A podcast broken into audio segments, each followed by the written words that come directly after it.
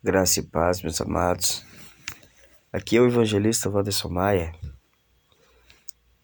Neste momento, convido vocês para meditar comigo na palavra do Senhor. Não reparem a minha voz, passando por uma transição entre gripe e resfriado e ficar saudável de novo. Mas nós vamos aí dando glória ao Senhor. Amém? Desde já já falo para você, peço aí que você compartilhe esse áudio para que outras pessoas sejam abençoadas através desta palavra. Amém? Meditemos na palavra do Senhor. Aleluia.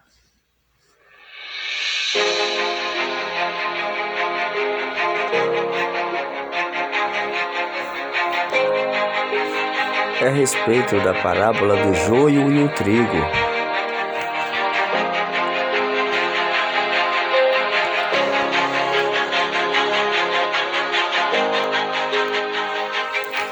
Jesus contou outra parábola. E ele disse ao povo: O reino do céu é como um homem que semeou sementes boas nas suas terras. Certa noite, quando todos estavam dormindo, veio um inimigo. Semeou no meio do trigo uma erva ruim, chamada joio e depois foi embora. Quando as plantas cresceram e se formaram as espigas, o joio apareceu. Aí os empregados do dono das terras chegaram e disseram: Patrão, o senhor semeou sementes boas nas suas terras. De onde será que veio este joio? E o patrão respondeu: Foi algum inimigo que fez isso. E eles perguntaram: O senhor quer que a gente arranque o joio? E respondeu o patrão: Não, porque quando vocês forem tirar o joio, poderão arrancar também o trigo. Deixem o trigo e o joio crescerem juntos até o tempo da colheita.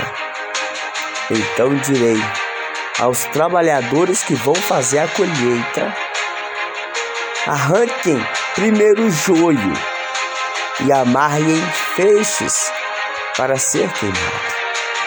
Depois colham o trigo e ponham no meu depósito. Essa parábola está registrada em Marcos capítulo 13, versículo 24.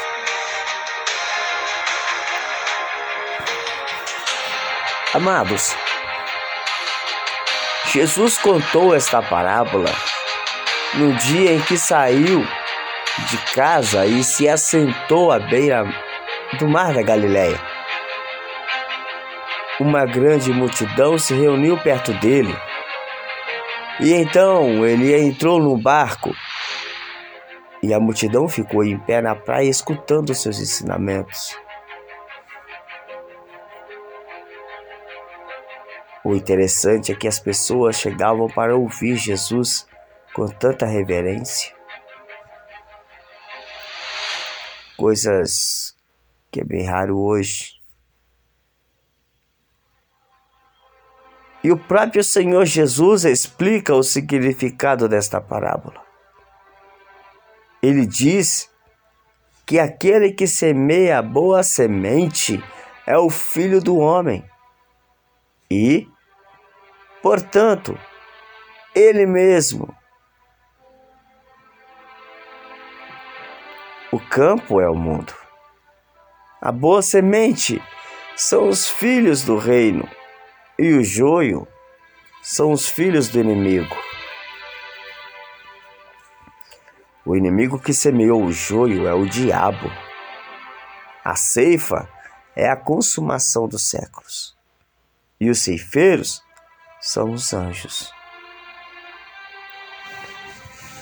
O grande significado desta parábola ensina sobre a realidade da existência do mal entre o bem mas aponta para o fato de que no final o Filho do Homem cuidará através de seus anjos de separar os, os bons dos maus. Isto é, os redimidos dos ímpios, os filhos do reino dos filhos dos malignos. Os bons entrarão na bem-aventurança eterna ao lado de Deus, enquanto os maus serão lançados num lugar onde haverá choro e ranger de dente, isto é, o inferno. É importante saber que, apesar de Jesus ter contado esta parábola a uma grande multidão, sua explicação foi dada apenas aos discípulos. Satanás ele se empenha em falsificar a mensagem do evangelho. Sim, nos tempos de hoje, nós vemos isso muitíssimo e está escancarado para que todos vejam de modo que seus representantes se misturam no meio do verdadeiro povo de Deus.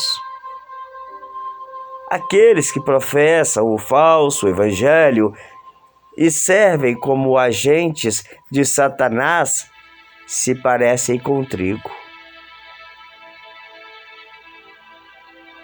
Falam como trigo, pregam como trigo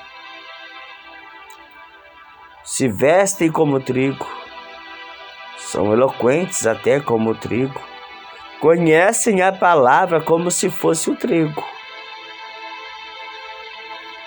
Mas na realidade, ah, falam em línguas estranhas igual o trigo. Mas na realidade, meus amados, são ervas daninhas por mais que o joio cresça no meio do trigo, esta aparente união não será definitiva. A palavra do Senhor nos diz que é necessário que isso aconteça, né? Porque é que o anjo de Satanás se transforma em anjo de luz que, se possível, ele engana até os escolhidos e tem enganado a muita gente. Porque o joio, ele ora igual o trigo. É. Pois bem, como eu disse aqui, por mais que o joio cresça no meio do trigo, essa aparente união não será definitiva por ocasião do juízo. Os filhos de Deus e os filhos do diabo serão permanentemente separados. Portanto, procurem o discernimento de espírito para que vocês não sejam enganados. Amém? Pois Satanás não está brincando de ser Satanás. Se você acha que está lá no meio da balada, não. Ele está rodeando nós mesmo dentro dos templos para poder enganar.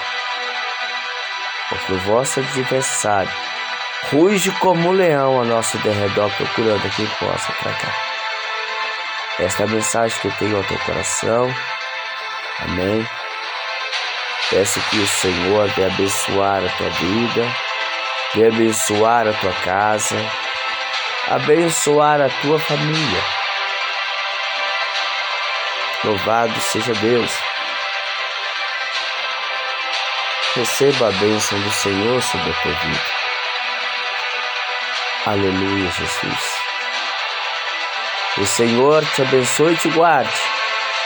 O Senhor faça resplandecer o seu rosto sobre ti e tenha misericórdia de ti.